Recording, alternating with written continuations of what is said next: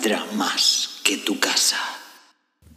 Hola a todos, soy Alex, el autor del libro Un Bitcoin valdrá más que tu casa. ¿Cómo estáis? Bueno, hoy te saludo desde la ciudad de Valencia. 19 grados en enero del 2023. Esto es una maravilla, la verdad.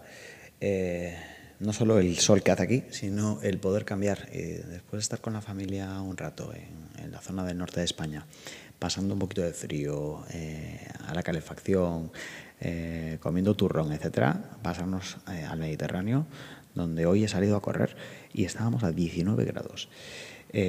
ventajas del mundo digital ventajas de Bitcoin. Estos días hemos también visto cómo ha subido el precio de Bitcoin un 25% en una semana. Entonces, bueno, pues la verdad que pues nos gusta.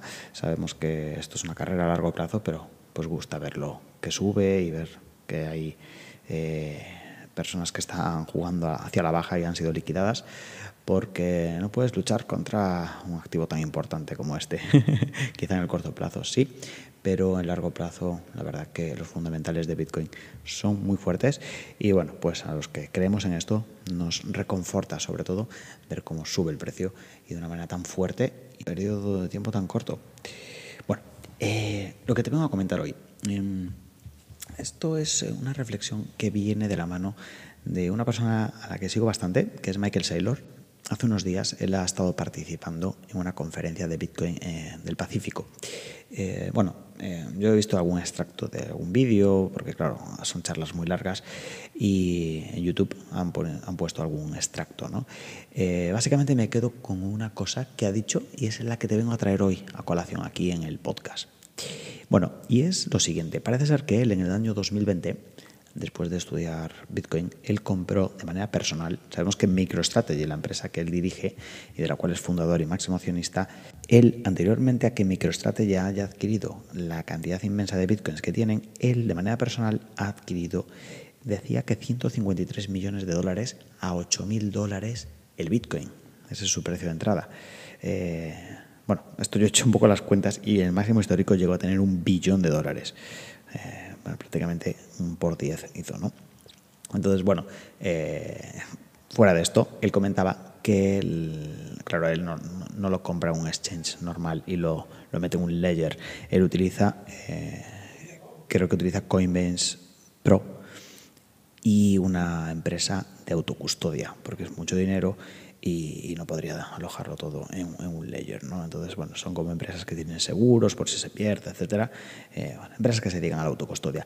Pero claro, a la hora de comprarlo, él quería hacer una transferencia de dinero a esta empresa y claro, eran 153 millones de dólares. Entonces le comentó a su corredor de Merrill Lynch, que pertenece a Bank of America, que si él podía gestionarle eh, la compra de estos bitcoins, ¿no? es decir, mandarlos a un exchange de estos Pro, que creo que era Coinbase Pro, y ahí comprarlo. ¿no? Y comentaba el de Merrill Lynch en el año 2020 que no, que no, que ellos no, no podían no podían eh, ejecutar ese tipo de compras, no podían hablar de Bitcoin, no podían comerciar con Bitcoin. Entonces, bueno, pues él lo hizo a través de otros medios que no comento. Bien, pero ¿qué ocurre? Que parece ser que ahora en el año 2022 eh, había quedado registrado su, su intención de comprar Bitcoin y le mandaron una carta, los de Merrill Lynch, diciendo que ya podían ofrecer la compra de Bitcoin, sobre todo a estas em, eh, personas con gran capital. Entonces, bueno, él se quedó bastante em, sorprendido del cambio de tendencia en dos años de los bancos tradicionales hacia Bitcoin. Entonces comentaba que así como a él está llegando esa em, ese papeleo para poder eh, efectuar compras de Bitcoin a través de los bancos tradicionales, creen que luego Bank of America, que es la empresa matriz para que, la que pertenece Merrill Lynch, le va a ofrecer eso a todo el mundo. Y tendría sentido. Pues eh, eso es eh, lo que vengo a traer hoy al podcast. Básicamente, la intención de la banca tradicional, de la banca de inversión sobre todo, y luego vendrá la banca retail, de empezar a ser ellos los exchanges que nosotros conocemos. Y palabras textuales de Michael Serro decían, esos exchange offshore, o sea, que se alojan en otros países, en otras regulaciones, etcétera, poco a poco irán siendo regulados como Binance, que ya está pasando por el aro de todas las regulaciones, KYC, eh, incluso bloqueo de cuentas sospechosas, etcétera. Irán siendo regulados o irán desapareciendo y dejando paso a la banca tradicional que ya está regulada. Porque Bitcoin es un activo que ya es muy, muy, muy interesante y deseado para muchas personas y muchos fondos de inversión y personas de gran capital. Acordémonos también de una noticia que salió el año pasado donde BlackRock decía que podría hasta poner un 3% de los fondos de sus clientes en Bitcoin, porque eso aumentaría el share ratio, es decir, aumentaría el beneficio sin eh, aumentar la volatilidad excesivamente por ser un porcentaje tan bajo y entonces eh, la frontera eficiente de esa inversión sería más alta.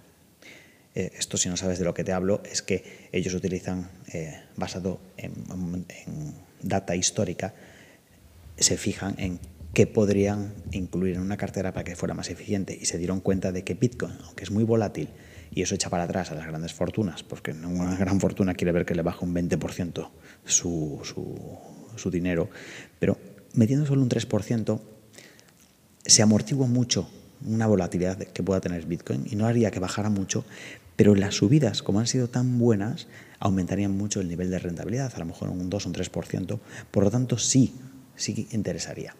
Entonces, si BlackRock lo va a hacer, que recuerda que es la gestora de fondos de inversión más grande del mundo, seguramente le sigan muchas empresas.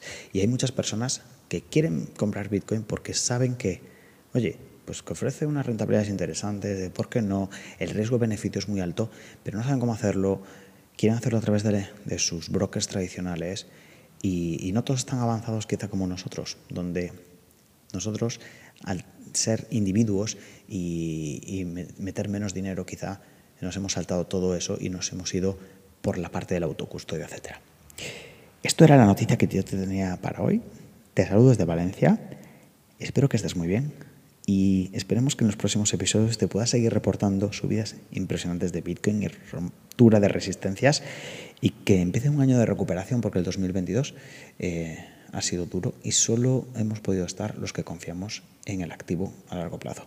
El resto ha salido espantado y corriendo. Por lo tanto, yo estoy muy contento de haber creado contenido, de haber escrito mi libro, de haber escrito mi curso, que por cierto tienes toda una descripción, porque eso todavía ha reconfortado más mi creencia en Bitcoin. Porque para hablar hoy con vosotros de este tema, pues he tenido que leer, escuchar y formarme. Y eso me ha hecho todavía ser más creyente en la tecnología. Que estés muy bien, un saludo y nos vemos en el siguiente episodio. Cuídate. Por cierto, recuerda que un Bitcoin valdrá más que tu casa. Un saludo, gracias.